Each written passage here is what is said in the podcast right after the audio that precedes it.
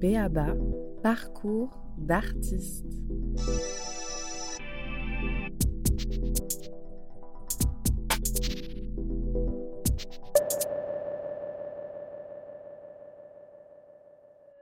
Appel à projet, commande, quelles contraintes, quelles possibles, c'est la thématique de Béaba aujourd'hui.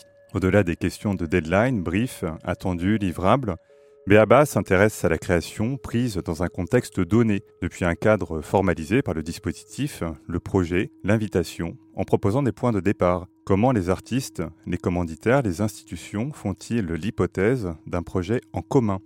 Comment se concrétisent ces liens et par quels outils de travail, de contractualisation? Aussi, enfin, en quoi le sens donné à une collaboration peut-il être moteur pour penser la relation et la pérenniser? Béaba invite aujourd'hui Mathilde Monjanel, Céline Caillot et Sébastien Guérive. Mathilde Monjanel, bonjour. Bonjour. Vous êtes artiste, vous dites venir du théâtre, c'est en duo, en parlant de la compagnie Brume que vous portez avec Louise Auchet, que nous faisons votre bio, celle d'une rencontre née il y a quelques années pour fêter un demi-siècle à l'université. C'était avec la création Art vivant, art utile. Vivant, utile, deux termes qui lient une approche qui est aussi celle de la convivialité, qui continue de s'inventer et nouer des liens. Citons notamment l'intervention Café Vie, partageuse, poésie, nommée Poi Poi, avec entre autres un mantra venu de Robert Fillou, un art qui rend la vie plus intéressante que l'art. Tisser Écrire, décrire, inventer aussi les formes du documentaire de création radiophonique in situ, collecter des récits de vie, investir le plateau, voici quelques-unes des approches mises en jeu dans votre travail récemment pour en découdre, projet à l'ouvrage, avec la nécessité de recréer du lien, ici encore à l'université. Il continuera de vivre cet été pendant le voyage à Nantes. Sébastien Guérive, bonjour. Bonjour.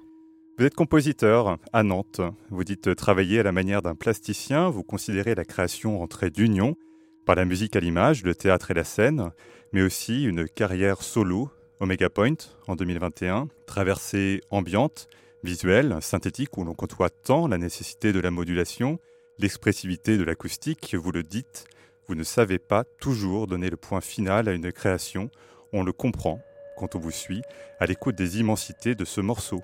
Bellatrix. On vous retrouve également dans le bureau des compositeurs et des compositrices en Pays de la Loire et du côté de Trampolino, sur l'île de Nantes, où vous formez les musiciens aux enjeux de la musique à l'image, le théâtre et la danse. Céline Caillou, bonjour. Bonjour.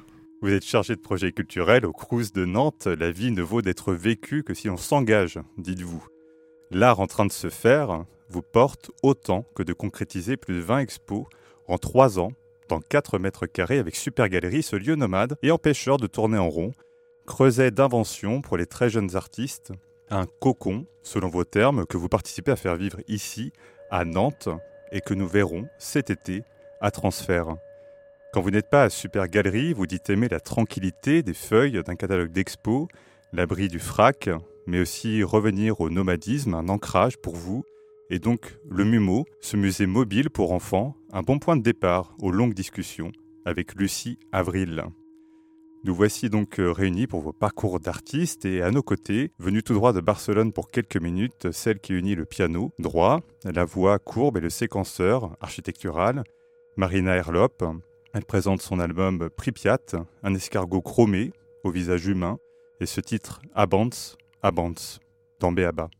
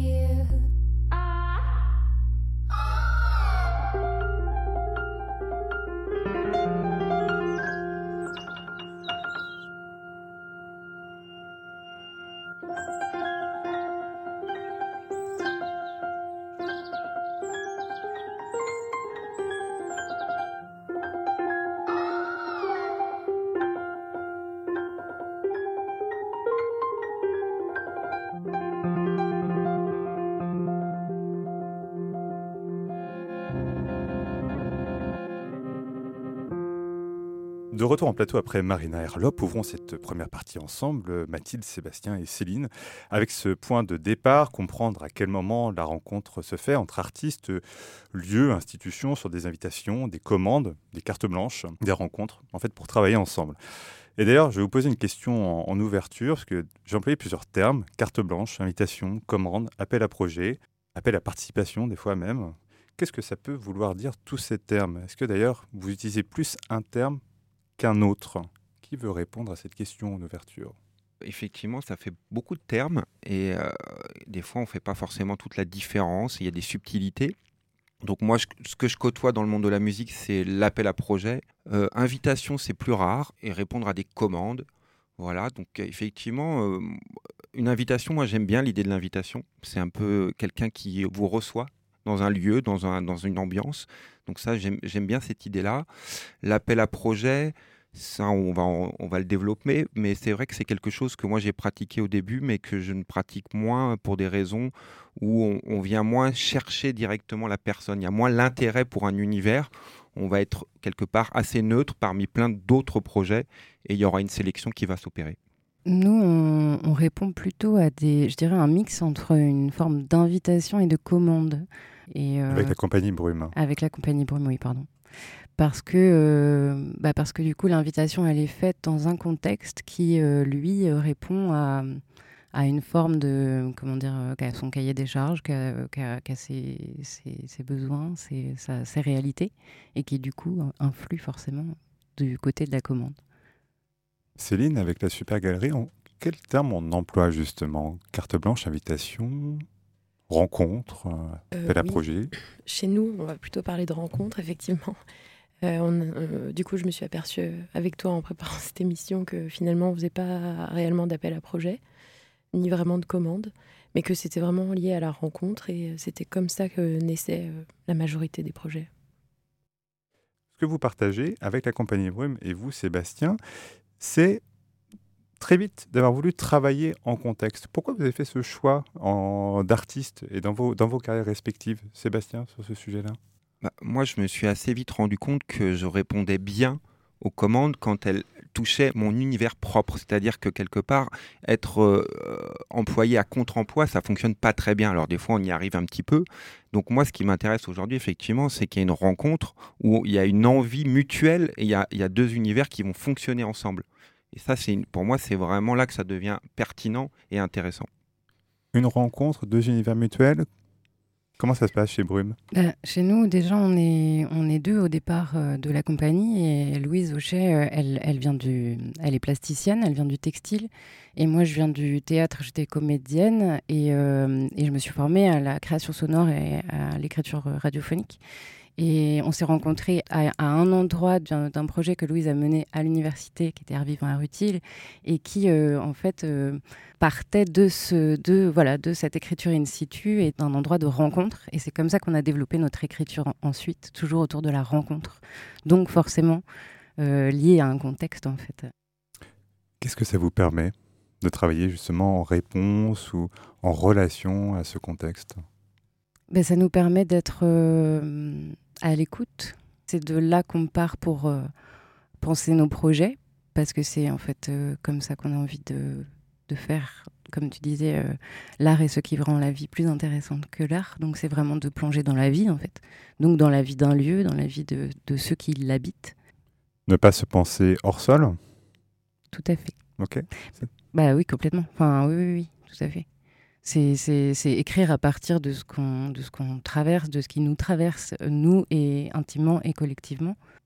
Je me tourne vers vous, euh, Céline. Vous travaillez avec des publics pour lesquels c'est parfois la toute première expérience avec euh, Super Galerie.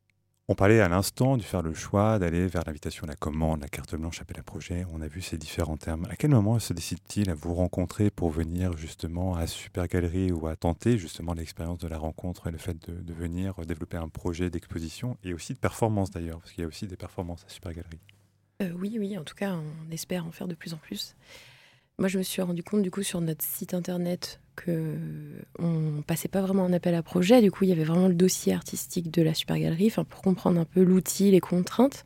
Mais je leur demande surtout, en fait, moi, de m'envoyer euh, leur portfolio ou des dossiers ou leur Instagram, enfin n'importe quoi qui me permette de mieux comprendre qui ils sont. Et à partir de là, en fait, c'est intéressant de voir euh, comment entre nous, on peut arriver à jouer de la contrainte pour mettre vraiment en valeur leur travail, parce que c'est quand même l'idée que eux s'épanouissent avant tout et qu'ils soient satisfaits de leur projet.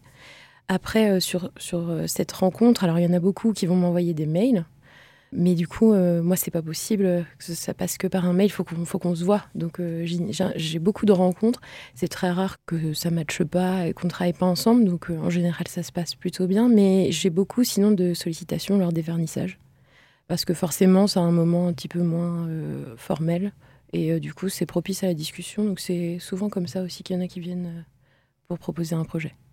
Et on retrouve aussi ici c'était des rencontres et ne pas être hors sol, en fait, hein, d'une autre manière, mais je pense que c'est déjà quelque chose qui semble croiser dans, vos propos. On parle de ne pas être hors sol, on va faire un lien, sans doute, en tout cas, vous, avez, vous allez me le dire, avec l'appel à projet.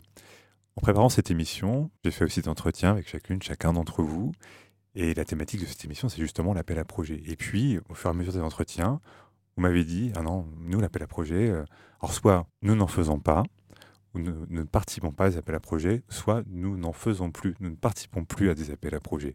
Et moi, d'être étonné. Je me tourne vers vous, Sébastien. À un moment de votre carrière, vous avez euh, été vers ces appels à projets. Et aussi d'en revenir un peu plus tard. Pourquoi? Alors effectivement, quand j'ai commencé le métier, ça faisait partie des, pratiques où, euh, pour débuter dans la musique à l'image, on répondait à des, brief d'agence, donc de musique à l'image, beaucoup d'événementiels. Alors bon, j'avais 22 ans, j'étais quand même déjà content de pouvoir commencer à, rentrer dans le, dans le réseau. Alors la première expérience a, été plutôt sympathique parce qu'on m'a demandé de faire euh, une musique pour une agence de pub qui était en gros une, forme de cover, de copie d'Afex Twin, qui était un, un artiste que j'adorais. Est-ce qu'on peut juste peut-être préciser qui est Afex Twin Afex Twin, c'est un artiste de musique électronique euh, du label Warp euh, qui a maintenant, euh, ça fait au moins 30 ans, j'imagine, qu'il est extrêmement reconnu pour une musique complètement, j'allais dire un peu folle, oui. C'est un courant de la musique électronique très riche. Il a, il a bouleversé beaucoup de codes, on va dire. C'est vraiment un des grands précurseurs pour moi de la musique électronique. Pour beaucoup en parler. Et donc, du coup, forcément, l'exercice était plutôt très sympathique à faire. Alors après, je l'ai fait. J'étais pas forcément pas du tout sûr que mon projet soit gardé. Il l'a été, et je me suis dit ah belle première expérience. Voilà, le temps passé, la rémunération était tout à fait cohérente en plus. Donc je me suis dit c'est aussi une, manière en parallèle de mon travail personnel de gagner ma vie. Et après, il y a eu d'autres expériences qui ont été moins intéressantes à mon goût. C'est à partir du moment où on m'a demandé de faire des musiques, parce qu'en fait, finalement, le, beaucoup d'agences de, euh, demandent aux compositeurs de faire des copies de musique très connues car ils ne veulent pas payer les droits. En gros, c'est un peu les pratiques. Donc, on se retrouve à faire des, copies de musique existantes, mais en même temps, il faut que ça soit pas exactement la même chose, sinon. Donc, on fait du FX Twin, on fait du FX Twin. Exactement. voilà. par exemple. Bah, alors après, euh, j'ai fait des choses toujours autour de la musique électronique. D'accord. Voilà. Mais à un moment donné, on m'a demandé de faire des choses qui ne vraiment n'étaient plus du tout ma sensibilité. Hmm. Et là, c'est là que j'ai commencé à m'interroger sur est-ce que je voulais continuer à, fonctionner euh, avec ce genre de, de commandes, euh, d'appel à projet, et aussi le principe même, pour, pour terminer, de, de c'est-à-dire que des fois on travaille beaucoup, vu qu'on on propose le morceau dans son intégralité, il n'est pas euh, validé, et on a travaillé plusieurs jours sans rien gagner. Donc ça, ça, ça interroge aussi sur la pratique à un moment donné. Et c'est pour ça que petit à petit, j'ai préféré qu'on vienne me chercher. Ça veut dire qu'on on vienne faire appel à mon travail parce qu'il y avait une envie qu'on connaissait mon univers. Et donc là, c'est là que j'ai préféré, du coup, à mon nez, répondre à des, à des, soit des invitations, soit des commandes pour des spectacles ou, des films. Et on voit le gradient, effectivement, et qu'on arrête de vous payer en visibilité aussi, peut-être. Hein. C'était aussi indépendant de l'appel à projet. Céline, aussi en préparant cette émission, vous vous êtes posé la question de dire finalement l'appel à projet, nous on n'en fait pas. Qu'est-ce que ça vous imposerait de créer, par exemple, un appel à projet euh, au sein de Super Galerie pour accueillir des artistes? On s'est déjà posé la question par rapport à l'appel à projet. Et euh, c'est vrai que tout de suite, je me suis, je me suis dit aussi, ça veut dire que si je fais un, appel à projet, c'est-à-dire qu'il faut que je formalise un document, il faut qu'il soit clair, il faut que le truc soit mis à jour. Et puis surtout, ça veut dire qu'il faut que j'organise peut-être un jury, puis qui j'invite. Et puis, est-ce que ça va être pertinent? Parce que moi, je les accompagne et s'ils le choisissent, c'est que finalement, je suis pas en capacité de le faire. Et puis après, je me suis dit, je rentre dans un système et euh, du coup, quelle est la place du temps là-dedans? Comment je vais, comment je vais faire? Qu'est-ce que vous voulez dire par la place du temps?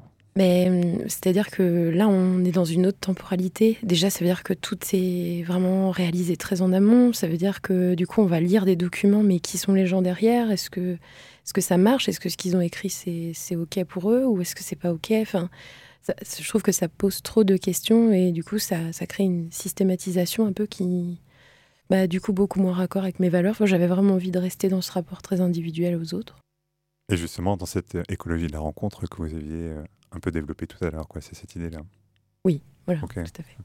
L'appel à projet, dans votre cas, avec la compagnie Brune, ça s'est jamais posé. On l'a entendu. À aucun moment, ne serait-ce qu'une tentation d'y aller? Si, si. En fait, on a, il y a un moment où on a, on a je, me rappelle maintenant, on a répondu à un appel à projet. En effet, on a quand même toujours privilégié la relation particulière et l'invitation à des lieux qu'on connaissait plus ou moins, mais en tous les cas dans lesquels on, était euh, sur euh, comment dire le fait de penser un projet de bout en bout avec la personne qu'on avait en, relation. Et donc évidemment, euh, ça a plus de sens pour nous de décrire les choses comme ça. Après, ça, rejoint un peu ce que tu disais, c'est-à-dire Sébastien que ce qui nous intéresse pas vraiment dans l'appel à projet, c'est aussi le fait que bah, on pense quelque chose, on, on passe du temps à, le mm. penser, à le faire, à le, développer un petit peu. Tout ça, euh, ben voilà, comme ça, quoi, pour la beauté du geste. Et puis après, euh, en fait, ça donne envie juste de, faire en sorte de pouvoir euh, développer ces projets-là. Mm. Et, je rebondis juste sur ça, c'est très juste. au départ, on peut le prendre pour un entraînement. Donc c'est assez intéressant quand on débute effectivement de s'exercer. Mais à un moment donné, ça ne peut pas être juste la motivation mm. d'une carrière ou d'une voilà. Mm. Puis on en parlait entre nous aussi sur le fait que quand quand il y a du coup des tas de candidatures à choisir, en fait on va choisir plus parce que ça répond à telle contrainte qu'on avait imaginée, mais en fait c'est vraiment le jeu de la du, du choix un peu euh, hasardeux, et du coup qui devient un peu terrible dans lequel on n'a pas envie de rentrer.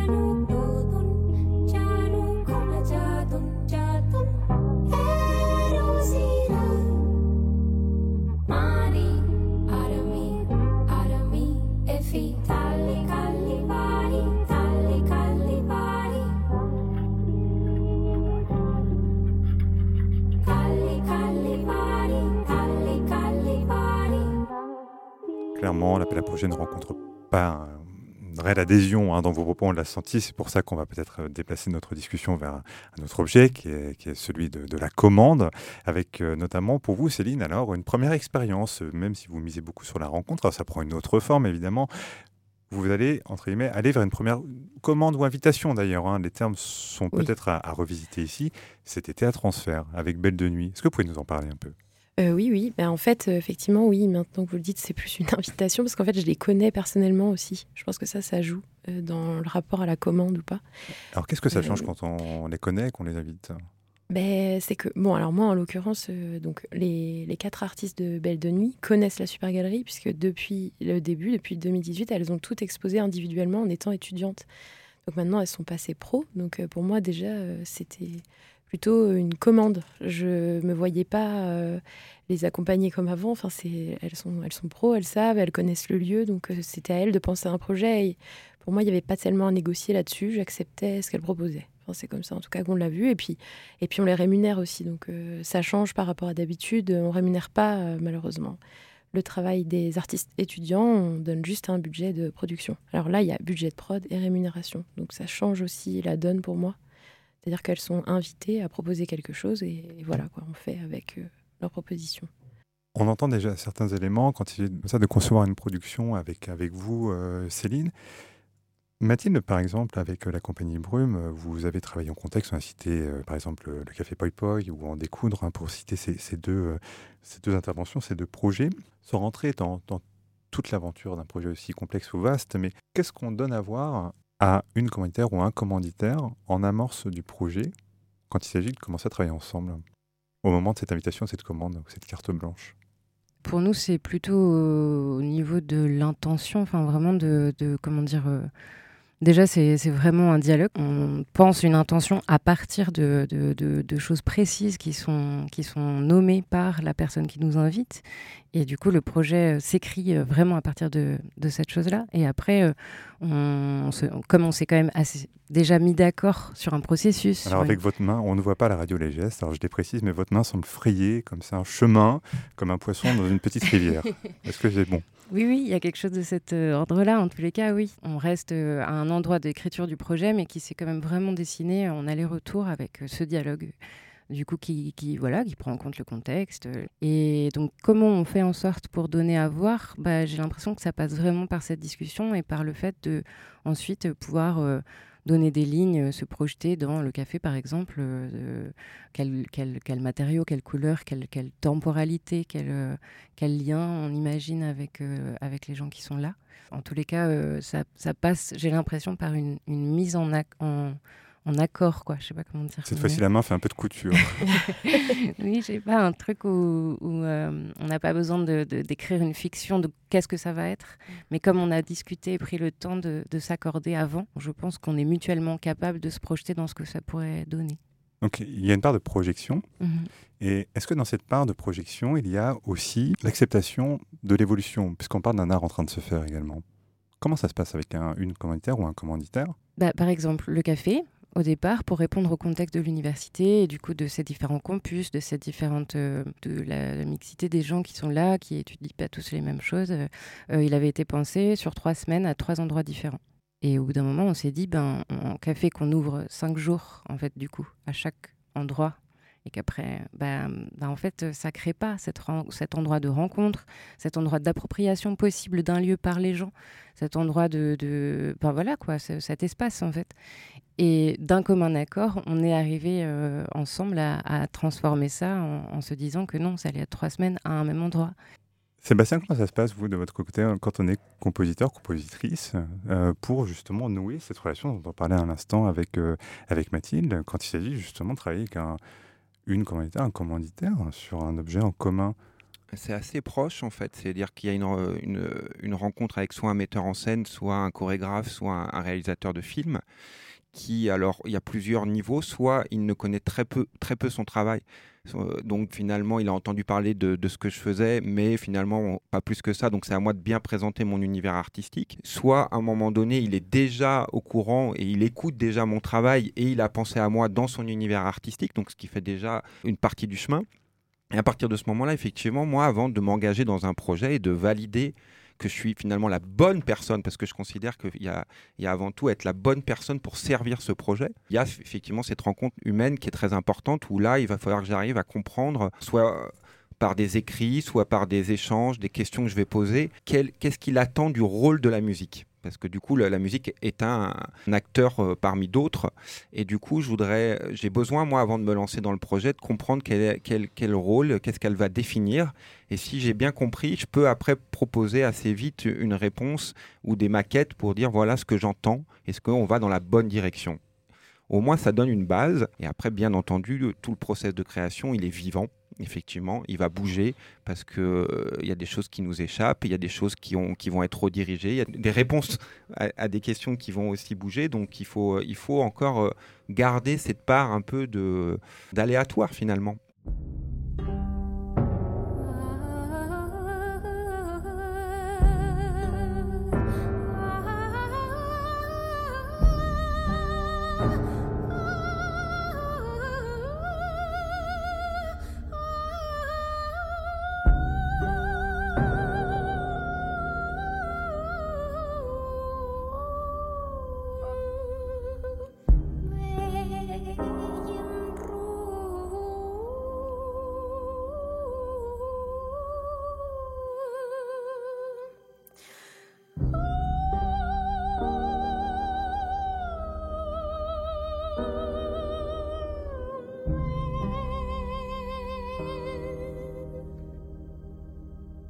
Dans le travail que vous menez avec le bureau des compositrices et des compositeurs en Pays de la Loire, il y a eu aussi une étape de pédagogie dans le fait de dire, voilà concrètement comment ça se passe quand on crée.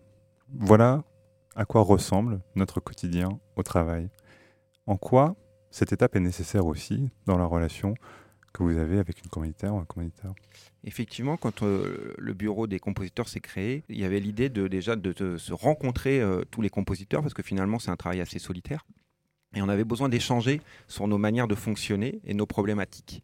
Et on s'est euh, rendu compte qu'effectivement, euh, peu de même de, réalisateurs ou de metteurs en scène connaissaient bien toutes les étapes de notre travail.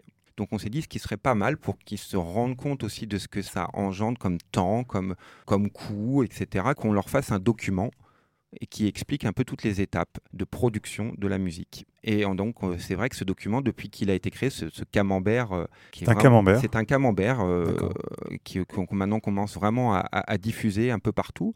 Ça permet vraiment, et on s'est vraiment rendu compte que tout le monde n'était pas du tout au courant de ce que ça représentait. Donc, du coup, ils pensaient qu'une musique, par exemple, je ne sais pas, je vais dire un exemple, deux minutes de musique créée, ça pouvait être fait en demi-journée alors qu'en fait la réalité c'est plutôt une journée pour une minute parce qu'on est interprète, on En fait, il y a beaucoup d'étapes. En plus, on fournit quelque chose, un support fini aujourd'hui. De plus en plus, parce que y a, voilà, le, home studio a fait qu'aujourd'hui, les producteurs se disent bah, c'est très bien, euh, ils peuvent tout faire en fait. Donc voilà, c'est vraiment un outil pédagogique pour pouvoir euh, en fait ne pas avoir de mauvaises surprises, s'engager dans un projet et puis quelque part au fur et à mesure on est et puis on est déjà engagé, on, soit euh, harmoniser les pratiques en fait, c'est ça, démystifier certaines choses, harmoniser les pratiques, ça finalement on fait un métier, nous avons des pratiques en commun, c'est ça en fait, un peu, un peu l'idée. Avant de conclure cette première partie de, de Béaba, une question rituelle que nous vous adressons à vous, invités, ça concerne les ficelles du métier finalement, ces techniques, ces astuces, ces chose que l'on dit parfois en coulisses, que l'on pourrait conseiller à nos éditrices, à nos éditeurs, qui sont parfois aussi en début de carrière ou dans des filières. Qu'est-ce qu'on pourrait conseiller, notamment, alors ça peut concerner le domaine cité de la commande, de l'appel à projet ou de la carte blanche ou l'invitation, ou plus largement dans le domaine de la professionnalisation des métiers artistiques et culturels? Qui voudrait se lancer sur ce sujet des ficelles du métier? Moi, du coup, c'est vrai que je travaille plutôt avec un public étudiant, donc euh, du coup, un peu jeune et peut-être au départ un, peu peureux de comment ça se passe, qu'est-ce qu'on fait. Et souvent, je leur dis en fait qu'il ne faut pas hésiter à téléphoner, à venir, à se déplacer. Enfin, ça paraît tout bête, mais il y a beaucoup qui répondent à des appels à résidence, des appels à projet, voilà, avec euh, leur ordi. je, je, je suis là pour, euh, pour voir si le texte est OK, par exemple. Mais en fait, c'est hyper important aussi de pouvoir aller à la rencontre. Enfin, ça paraît tout bête, mais en fait, ce conseil, finalement, je le donne beaucoup. Aller à la rencontre, aller au devant et aussi voir en fait les gens. Bah, oui, voir les gens après euh, sans, sans, être impressionné parce que quand on parlait de la relation commanditaire artiste, je trouve qu'il y a un côté un peu, comment on peut dire, autoritaire. On a un peu peur du commanditaire qui doit être là, qui te donne une raison de faire. Mais en fait, enfin, on est aussi deux êtres humains qui échangent. Et, logiquement, dans le milieu artistique, on est forcément ouvert aux propositions si on est là. Donc, il ne faut pas hésiter plutôt à venir échanger tranquillement, quoi. Il n'y a pas de problème. Je rebondis parce que j'allais dire quelque chose euh, comme ça. C'est un milieu qui est quand même plein de, contraintes et de, où on, doit faire beaucoup de choses et être un peu couteau suisse et être à plein, plein, plein d'endroits différents. De, aussi euh, quelque chose où ben, c'est nous, euh, même presque le, la, la, chose qu'on doit exploiter entre guillemets et, et, du coup ben j'ai l'impression que comme tu dis c'est pas toujours facile de, de s'écouter en fait à l'intérieur de ça et que du coup d'être en relation, euh, de d'oser aller vers l'autre, mais aussi d'oser vraiment aller vers soi dans ce mm. qu'on a de plus euh, convaincu et, et nécessaire. C'est des fois important de ne pas l'oublier. Moi, je dirais effectivement savoir dire non aussi, mmh. c'est-à-dire ne pas y aller parce qu'il n'y a rien de pire que de partir dans un projet et, qu'il était, en fait, il n'était pas fait pour soi. Et du coup, il y a l'échec. Après, il faut le digérer. Alors qu'en fait, on n'était juste pas la bonne personne. Donc, savoir dire non, c'est du coup savoir aussi euh, finalement bien réussir ses projets. Il y a des questions de valeur, il y a des questions de se centrer. Ça va être aussi au centre de la seconde partie de ce podcast. Nous arrivons à la conclusion de BABA Parcours d'artiste qui suit vos expériences et vos regards sur vos pratiques. Merci donc à vous, Céline Caillot, Mathilde Mongenel et Sébastien Guérive.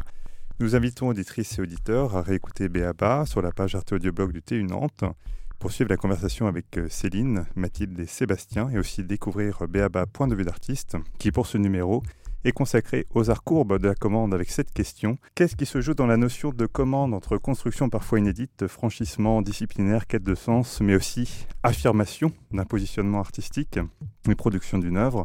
Il n'est pas toujours question de moyens au service d'une fin unique, mais d'un art du courbe, d'un dialogue entre les parties prenantes et d'une traduction qui cristallise les enjeux artistiques de la carrière et ceux de la production avec une question comment faire?